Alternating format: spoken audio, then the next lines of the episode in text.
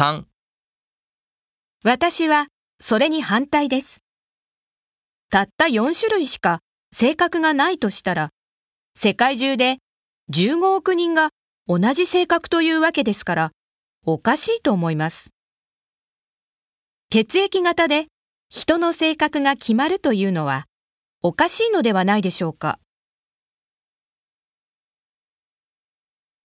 私は血液型を信じているわけではないのですが、血液型による性格の違いが絶対にないとは言えないですよね。